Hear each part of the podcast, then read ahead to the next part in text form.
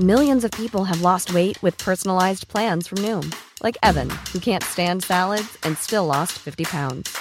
Salads, generally, for most people, are the easy button, right? For me, that wasn't an option. I never really was a salad guy. That's just not who I am. But Noom worked for me. Get your personalized plan today at Noom.com. Real Noom user compensated to provide their story. In four weeks, the typical Noom user can expect to lose one to two pounds per week. Individual results may vary.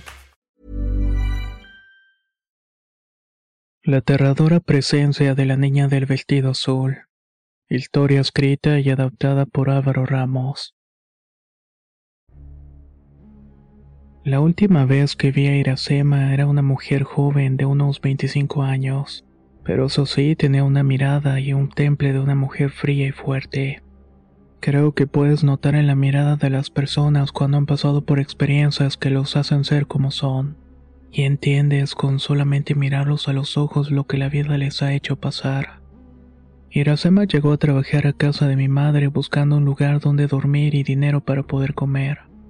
Cuando ella llegó tenía unos 12 años y yo únicamente 6. Mis padres siempre nos inculcaron a tratar a Iracema como si fuera de nuestra familia, y hasta cierto punto casi lo era. Mis papás eran sus padrinos de bautizo y a pesar de que por la distancia no la veían tanto como quisieran, siempre estaban al pendiente de ella. Fue por esa razón que cuando su familia la corrió de la casa, ella recorrió a mi familia. Mis hermanos y yo solíamos jugar con ella, pero prácticamente era nuestra nana. A mi hermano mayor solamente le llevaba tres años de diferencia. Desde que la recuerdo era callada, fría y hasta cierto punto violenta. No le gustaban las muestras de afecto.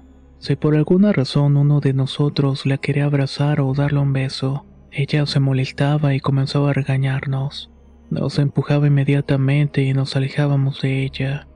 Mamá siempre nos dijo que Iracema no era alguien a quien le gustara eso, que no tratáramos de acercarnos mucho en plan afectivo. Claro que a esa edad nosotros no sabíamos lo que había pasado en su vida.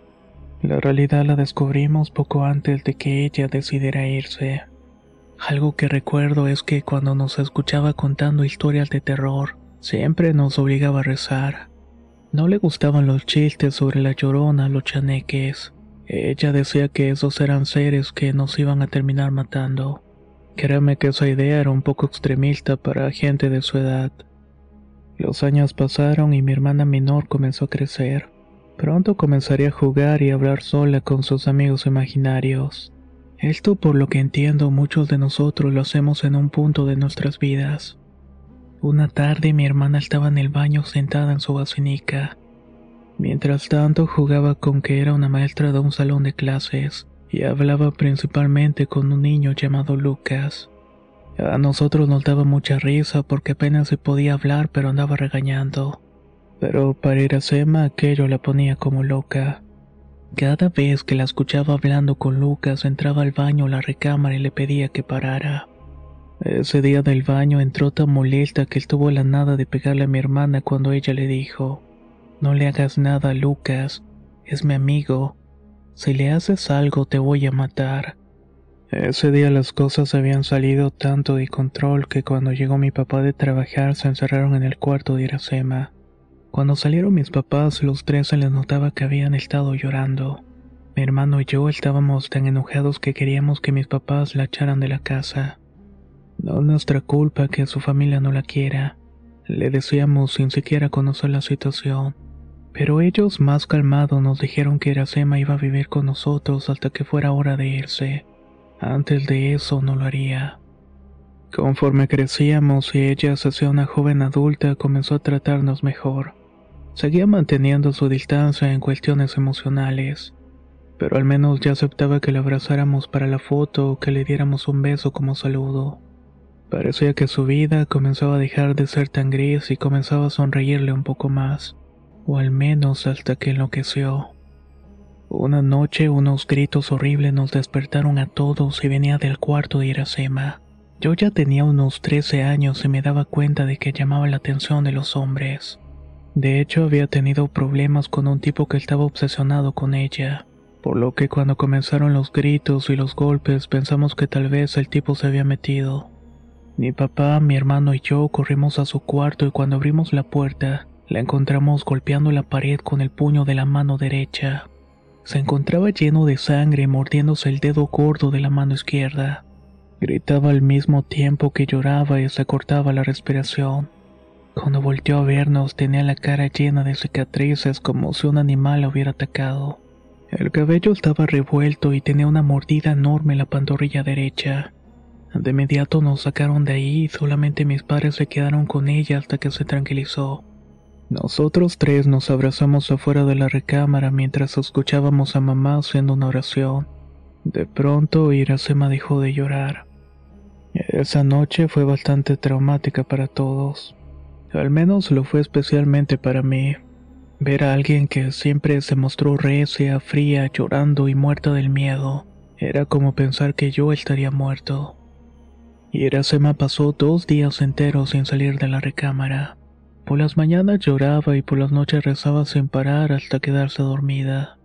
Mi mamá solamente nos decía que había tenido un ataque de pánico y que debíamos dejarla descansar un poco, que no era fácil para ella tener que estar al pendiente de nosotros y todavía estudiar y ayudar en la casa. En algún momento tanto estrés la tenía que rebasar. A partir de esa noche, cada cierto tiempo Iracema se ponía igual. No fueron meses, fueron años. Médicos iban y venían y le daban medicinas incluso pagaban terapias. Pero el alivio únicamente era momentáneo. Cuando aquello que atormentaba a Iracema volvía, se desataba el terror en toda la casa. Fue la penúltima vez que ocurrió aquello cuando decidí enfrentarla y pedirle que me dijera cómo la podía ayudar. Ella ya tenía unos 24 años y yo ya era mayor de edad. Le dije que de verdad estábamos preocupados por ella, que era de nuestra familia y no queríamos que algo malo le pasara, que si quería yo la podía ayudar para salir de eso, refiriéndome a que tal vez estaba tomando algún tipo de sustancia, pero ella captándose a dónde iba la cosa me dijo, trae a tus hermanos, les voy a contar lo que me está pasando. Si bien a los tres nos daba miedo de que ella nos metiera en problemas, nuestro afecto por Iracema era mayor. Decidimos escucharla a pesar de que nos fuéramos a involucrar en lo que creíamos que sería algo delictivo o fuera de ley. Pero lo que escuchamos nos dejó bastante confundidos y hasta cierto punto decepcionados. Iracema nos dijo que desde muy pequeña comenzó a ver en su casa que entraba una niña con un vestido azul. Esta niña tenía unos zapatos negros, cabello negro y una larga trenza y cargaba una muñeca. Nadie más la podía ver, pero llegaba todas las tardes y se ponía a jugar con ella en la recámara. Esta niña era tierna y risueña y siempre le decía que quería ser su amiga para siempre, pero no quería que la abandonara como las demás amigas que había tenido antes. Iracema siendo una niña le decía que sí, que siempre iban a estar juntas y que si en algún momento se iba de esta casa se la llevaría con ella. Los papás de Iracema no le parecía raro, pues por su edad era lo normal entre comillas. Pero conforme el tiempo pasaba y ella crecía, comenzaron a darse cuenta que tal vez la amiguita de Iracema no era imaginaria. Ya tenía nueve años y ella seguía viéndola. Hablaba con ella como si se tratara de una persona de verdad. Lo que hicieron los papás fue mandar a Iracema al psicólogo. Temían que su niña estuviera desarrollando algún tipo de esquizofrenia. Cuando ella le contó eso a su amiguita, las cosas comenzaron a cambiar radicalmente. La niña del vestido azul comenzó a reclamarle de que la quería abandonar, que seguramente se iba a ir como las demás. Le reclamaba por qué no la llevaba con ella a ese lugar donde le daban dulces todo el día para que no hablara con ella. Poco a poco esa niña se portaba más y más violenta con Iracema. Llegó al grado de golpearla y provocarle heridas mientras estaba durmiendo. Hasta que una noche esa niña del vestido azul llegó acompañada. Esta acompañante de la niña era un ser de aspecto anciano, barba blanca y piel arrugada. Tenía los ojos amarillentos y una dentadura que daba miedo. Ese hombre no hablaba y solamente miraba cómo la niña del vestido azul atacaba física y verbalmente a Iracema. De pronto Iracema, tan solamente con nueve años, quiso defenderse atacando a la niña. pero el anciano que la cuidaba se fue sobre ella y comenzó a golpearla. Los gritos despertaron a la familia quienes asustados miraron a su hija peleando con la nada. Estaba haciéndolo con algo que no podían ver, pero que la dañaba y le causaba dolor. Esa fue la noche en que las cosas cambiaron en esa casa. Iracema ya no quería ver a la niña y tenía miedo de que fueran a hacer algo peor. Además decía que ahora había otra persona y que era mala. Sus padres, que eran más creyentes en lo sobrenatural que en la medicina, pensaron que tal vez la niña había recibido algún trabajo de brujería. Comenzaron a llevarla a sesiones de limpias y espiritismo, pero aquello no funcionaba. De hecho, parecía que provocaba más a esa niña y al anciano. De pronto, Irasema intentó escapar de su casa. Sentía que sus padres no entendían la gravedad del asunto y además, el anciano le hablaba en sus sueños y le decía que los iba a matar. Hey, it's Ryan Reynolds, and I'm here with Keith, co star of my upcoming film, If, only in theaters, May 17th. Do you want to tell people the big news? All right, I'll do. Sign up now and you'll get unlimited for $15 a month in six months of Paramount Plus Essential Plan on us. Mintmobile.com slash switch. Upfront payment of $45 equivalent to $15 per month. Unlimited over 40 gigabytes per month. Face lower speeds. Videos at 480p. Active Mint customers by 531.24 get six months of Paramount Plus Essential Plan. Auto renews after six months. Offer ends May 31st, 2024. Separate Paramount Plus registration required. Terms and conditions apply if rated PG. Hey there, it's Michelle Norris. I'm host of a podcast called Your Mama's Kitchen. When I travel, I'm usually looking for a way to find a taste of home when I'm not at home. And one of the things I love to do when I am at home is entertain. And Airbnb allows me to do that. When I was in California recently, I rented a house that had a great kitchen. And when we were sitting around the table, we we're all thinking, we're in someone else's house. Someone could be in all of our homes as well. If you have a home, but you're not always at home, you have an Airbnb. Your home might be worth more than you think. Find out how much at airbnb.com/slash host. La primavera está aquí, así que es el mejor momento para sacar lo viejo de la rutina y vivir nuevas experiencias, entre ellas nuestros estrenos de terror y hasta una nueva manera de obtener dinero con tus compras gracias a iBota iBota es una app que puedes descargar totalmente gratis y que te da la mayor cantidad de dinero en efectivo en cientos de artículos y marcas. No solo en las botanas que disfrutas mientras nos escuchas. Olvídate de otras apps que son igual que brujos charlatanes y solamente te dan puntos fantasmas. Con iBota simplemente agrega tus ofertas a la aplicación y obtén dinero real que podrás transferir a tu cuenta bancaria, PayPal o tarjeta de regalo. No lo dudes y únete a una comunidad con 50 millones de usuarios que ya disponen de los beneficios de más de 2.700 marcas y tiendas, como Lowe's, Macy's, Sephora y Best Buy. Y para que termines de convencerte, en este momento iBota está ofreciendo a nuestro público 5 dólares solo por probar iBota usando el código ROR cuando te registras.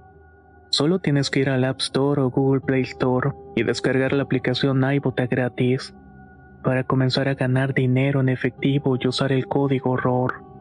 Esto es en Google Play o App Store y usa el código ROR. Aprovecha los nuevos comienzos y corre a descargar la aplicación para ganar más cashback.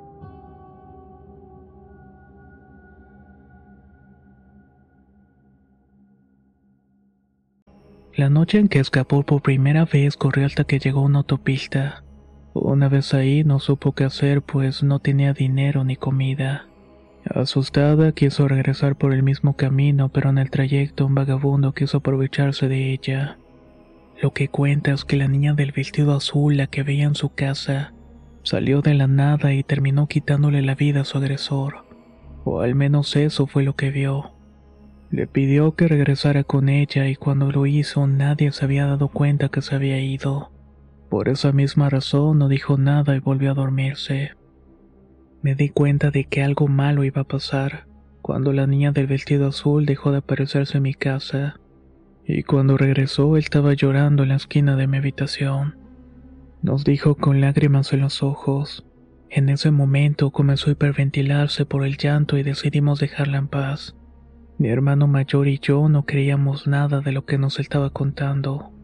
Mi hermana pareció entenderla a pesar de su corta edad. Nos dijo que ella sabe lo que se refiere, pues Lucas, el niño con el cual jugaba cuando era chica, en algún momento le llegó a decir que quería que se fuera con él y que quería que jugaran juntos para siempre. Había ocasiones en las cuales se aparecía en su cuarto con tijeras y cuchillos y la retaba a bajar las escaleras corriendo con los ojos vendados, pero tenía que hacerlo sosteniendo sus objetos. Otro de los retos era ver cuánto aguantaba respirando el gas de la estufa sin parpadear, pero obviamente esto nunca lo hizo. Que un día cuando Iracema la escuchó llorando, Lucas se marchó y nunca volvió.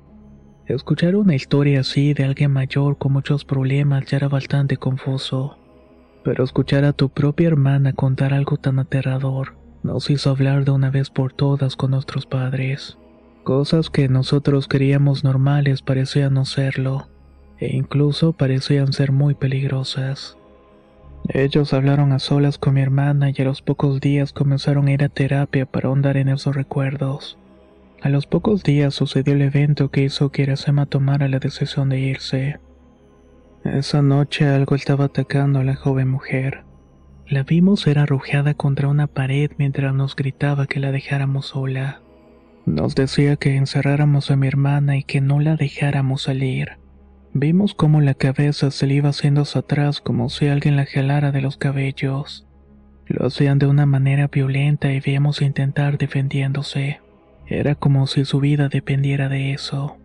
Esta cosa duró como unos cinco minutos, pero fue suficiente para que mis padres e Iracema llegaran a la conclusión que lo mejor era que regresara a su casa para enfrentar aquello sola.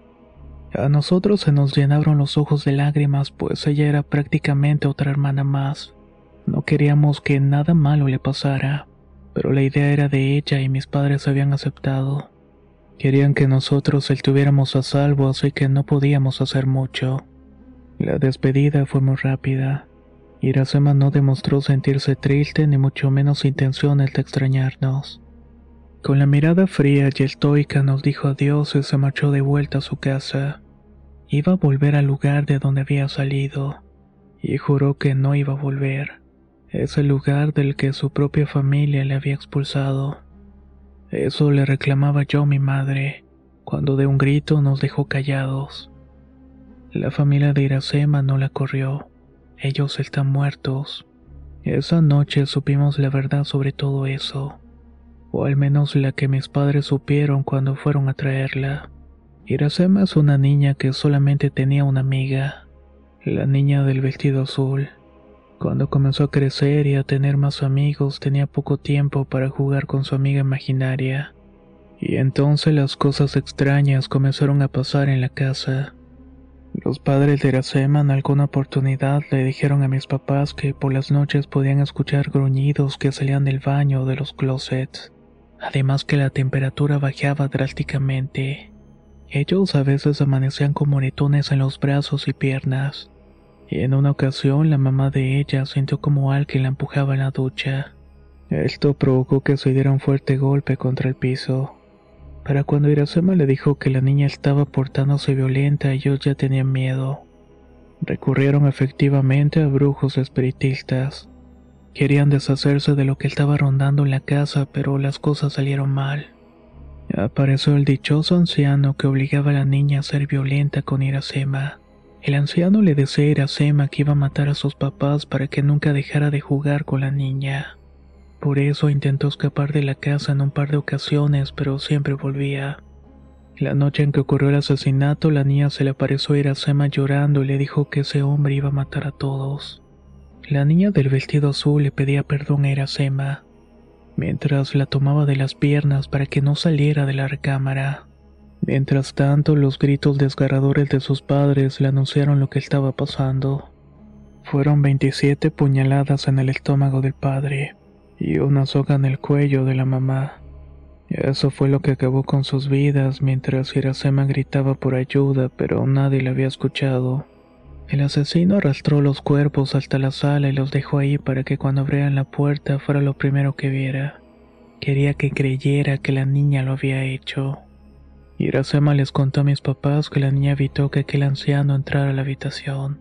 Después de todo lo que le hizo, la protegió por una razón egoísta. Si dejo que te lleven con ellos, van a pensar que estás loca. Te van a llevar a ese lugar donde les dan dulces para que no puedan volver a vernos. Y tú prometiste que siempre estarías conmigo para siempre. Cuando los vecinos abrieron la puerta y encontraron la macabra escena, llamaron a la policía y a los familiares cercanos. Nadie quiso hacerse cargo de Iracema, pues temían que ella hubiera tenido algo que ver. Por órdenes de la investigación se le hicieron estudios de todo tipo a la niña. Se determinó que ella no había atacado a sus padres, y tampoco parecía que tuviera algún problema mental. Solamente estuvo un par de días bajo medicamentos. Después, por una mochada, se la entregaron a mis padres. Ellos se encargaron del funeral y de las investigaciones de sus compadres sin decirnos nada. Fue así como Irasema llegó a nuestra familia. La razón por la cual no quería fraternizar con nosotros era que tenía miedo de la niña del vestido azul. Tenía miedo que la encontrara y nos terminara haciendo lo mismo que le hizo a sus padres. Irasema vivió hasta los 47 años. Ahí fue cuando decidió que ya había sufrido suficiente. Desde que se fue de la casa la vimos pocas veces pues no le gustaba que la visitáramos. Nunca se casó y nunca tuvo hijos. Nunca se le conoció una pareja o se le vio con amistades. Pero sus vecinos decían que les daba mucha pena, pues cuando llegaba de trabajar la escuchaban llorando toda la tarde, y por las noches siempre se ponía a rezar hasta que le ganara el sueño. Esto fue lo que pasó con mi hermana Iracema, y es algo que puede estar sucediendo en tu familia, tal vez con tus hijos o con algún familiar. No ignores a tus niños cuando te digan tener miedo sobre sus amigos imaginarios, pues nunca se sabe con quién pueden estar hablando cuando tú duermes.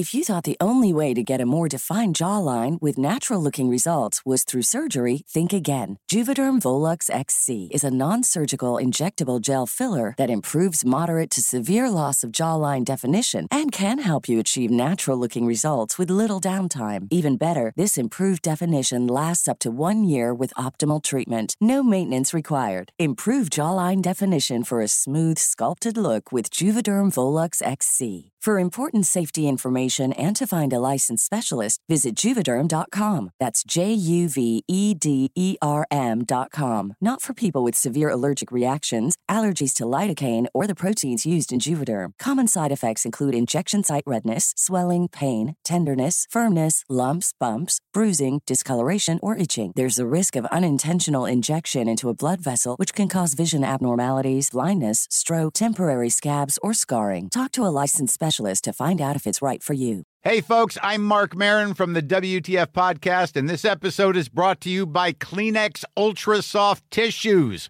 your ally to help tackle your allergy symptoms this season. I love the change of seasons, but nobody loves pollen and all those other things floating in the air that make you sneeze during this nice weather. Kleenex Ultra Soft Tissues are hypoallergenic and allergist approved, so fight back against watery eyes and runny noses without worrying about irritating your skin. For this allergy season, grab Kleenex and face allergies head on.